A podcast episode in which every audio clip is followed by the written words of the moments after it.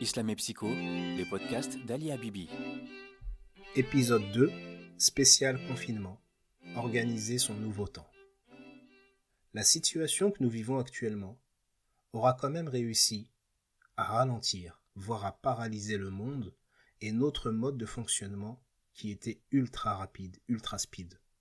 Depuis des décennies, tout s'accélérait de manière inquiétante, avec des conséquences importantes plus de temps pour soi, pour sa foi, pour son couple, pour sa famille, pour ses enfants.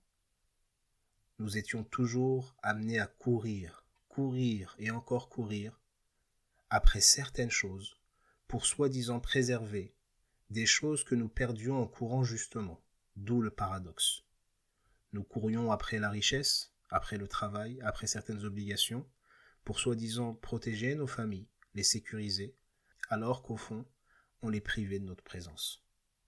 Vous avez une phrase qui est dite par un acteur dans le film Le bon, la brute et le truand, le célèbre western, où justement le personnage qui joue le rôle de la brute, qui d'apparence dans le film n'est pas très futé, il dit une phrase très pertinente, très profonde et assez philosophique. Il dit, je cite, Si on travaille pour vivre, à quoi bon se tuer à la tâche?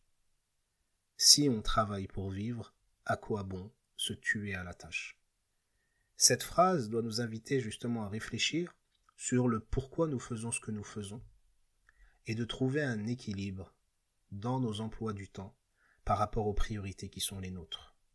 Le confinement aura comme effet de tout ralentir et de nous imposer à faire face à ce que soit nous pouvions fuir ou alors que nous voulions soi-disant protéger et sécuriser et nos emplois du temps se sont vus complètement modifiés, ce qui peut vraiment chambouler en réalité. Nous allons nous arrêter très rapidement, brièvement, sur quelques conseils, quatre ou cinq conseils, afin de mieux gérer ce temps, qui ne nous appartient pas, justement, et qui a une si grande valeur. Le premier conseil que je vous propose est de lister les tâches que vous avez selon leur importance et leur priorité et de leur associer un code couleur.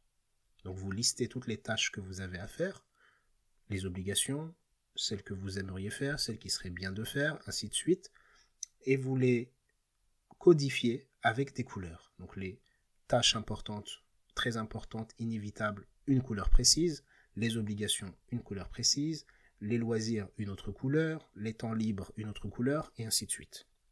Une fois que vous aurez fait ça, vous pouvez passer donc au deuxième conseil, qui est de placer justement toutes ces tâches dans un planning et de l'afficher et de le rendre accessible, de manière à ce que vous puissiez rapidement et très souvent voir ce planning, très rapidement voir la structure qu'il a, vous rappeler justement des différentes tâches qui sont les vôtres de manière à ne pas vous perdre, ne pas trop vous laisser aller, et de pouvoir voir justement qu'il y a différentes tâches à faire dans ce planning et que tout est organisé, sans que ce soit trop lourd.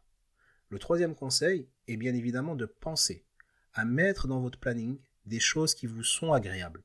Il est important de mettre dans ce planning des choses que vous désirez faire, des choses qui vous font plaisir, des moments de détente, des moments de loisir, des moments de repos, afin d'équilibrer votre planning et qu'il soit le plus épanouissant possible et le plus réaliste possible. Le quatrième conseil que je vous propose est de créer de l'espace dans votre planning pour les choses que vous vouliez toujours faire, mais auxquelles vous n'avez jamais eu le temps, justement, de pouvoir faire, bien sûr, selon la faisabilité et selon votre contexte et votre situation. Mais il y a énormément de choses qu'on a désiré faire dans le passé, et le fait de courir après le temps, de courir après l'argent, de courir après le travail, de courir après certaines obligations, pouvait nous empêcher de pouvoir les faire. Aujourd'hui, dans ce confinement, il faut accepter, je pense, que nous n'avons pas la main sur certaines choses. Il faut lâcher prise sur euh, les choses que nous ne maîtrisons pas. Et en acceptant ceci, de passer au second stade qui est de, de voir cette situation aussi comme une opportunité de pouvoir faire certaines choses qu'on a tant voulu faire dans le passé et qu'on n'avait pas forcément le temps de faire. La plupart des gens lors de ce confinement, la plupart des gens se voient, voient leur emploi du temps, voient leur temps, pardon, augmenter.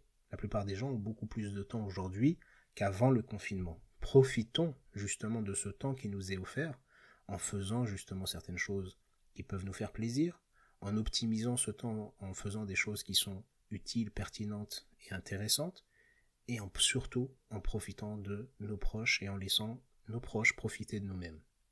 Et le cinquième conseil que je pourrais vous proposer, c'est d'utiliser, à bon escient bien sûr, les nouvelles technologies. Vous pouvez trouver des applications ou des outils ou des logiciels qui peuvent vous aider à mieux organiser votre emploi du temps, à mieux justement le gérer, afin de pouvoir faire ce qu'il y a à faire et ce que vous aimeriez faire de la meilleure des manières possibles.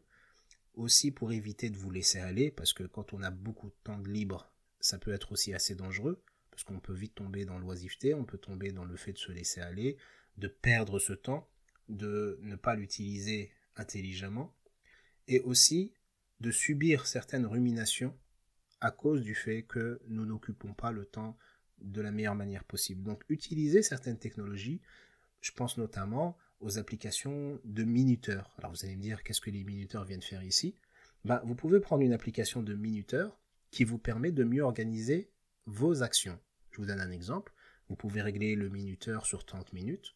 Quand vous faites une tâche particulière, un travail par exemple, vous vous donnez 30 minutes seulement. Vous n'êtes pas obligé de rester des heures et des heures devant ce travail qui va être difficile, qui va être lourd, contraignant et, dans lequel vous allez être déconcentré au bout d'un moment.